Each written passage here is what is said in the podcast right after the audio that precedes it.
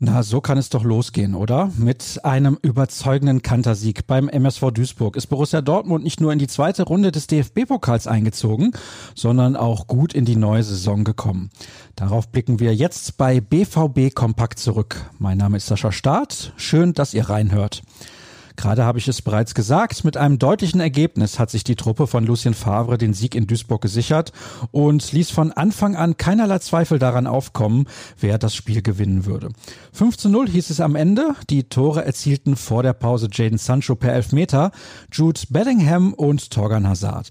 Nach dem Seitenwechsel war Giovanni Reyna erfolgreich und Marco Reus traf mit seinem ersten Ballkontakt gefühlt 1,52 Sekunden nach seiner Einwechslung.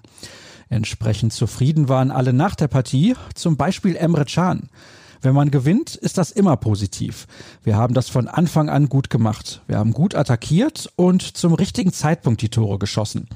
Begeistert zeigte er sich von der jungen Garde in der Offensive, die eine überzeugende Vorstellung bot. Es ist geil, was für Kicker wir in der Mannschaft haben. Aber sie haben auch nach hinten gearbeitet. Deswegen hatten wir auch weniger zu tun. Angesprochen auf Marco Reus meinte Chan gegenüber der ARD, Marco ist extrem wichtig für die Mannschaft. Ich finde, dass er gegen den Ball sehr wichtig für uns ist. Ich hoffe, dass er dieses Jahr gesund bleibt und viele Tore für uns schießt. Jude Bellingham schrieb mit seinem Treffer zum 2 zu 0 übrigens Geschichte. Er ist mit 17 Jahren und 77 Tagen nun der jüngste Torschütze der Vereinshistorie in einem Pflichtspiel.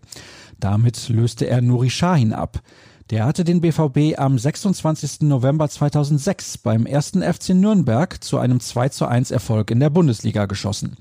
Diesen Rekord kann der Engländer am Samstag zumindest egalisieren, sollte er zum Ligastart gegen Mönchengladbach auch erfolgreich sein. Kurzfristig nicht mit dabei waren in Duisburg mit Roman Bürki und Rafael Guerrero bereits zwei etablierte Kräfte. Der Torhüter leidet unter Hüftproblemen. Beim Portugiesen verhinderte eine Zerrung den Einsatz. Was steht heute auf dem Programm? Die Mannschaft wird größtenteils regenerativ arbeiten.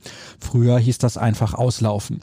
Die Einheit ist sogar medienöffentlich und einen Gesprächspartner für ein paar Fragen soll es auch geben. Zudem bieten wir euch eine ausführliche Nachberichterstattung zum Spiel von gestern, unter anderem den Kommentar von Tobias Jören. Er meint, der BVB ist bereit für den Saisonstart gegen Gladbach. Im Laufe des Tages soll dann noch bekannt werden, ob der Bundesliga-Auftakt mit Zuschauern stattfinden kann. Und ein wichtiges Thema solltet ihr euch ebenfalls nicht entgehen lassen.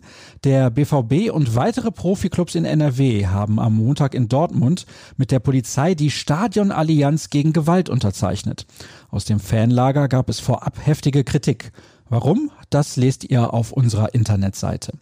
Damit sind wir dann auch mal wieder durch. Den eben angesprochenen Artikel und alles, was ihr sonst noch wissen müsst, findet ihr unter ruhrnachrichten.de und alle Links selbstverständlich auch bei Twitter unter rnbvb und folgt auch mir gerne unter Start. Morgen gibt es dann die nächste Ausgabe von BVB Kompakt. Euch aber erstmal einen schönen Tag. Wir hören uns. Tschüss.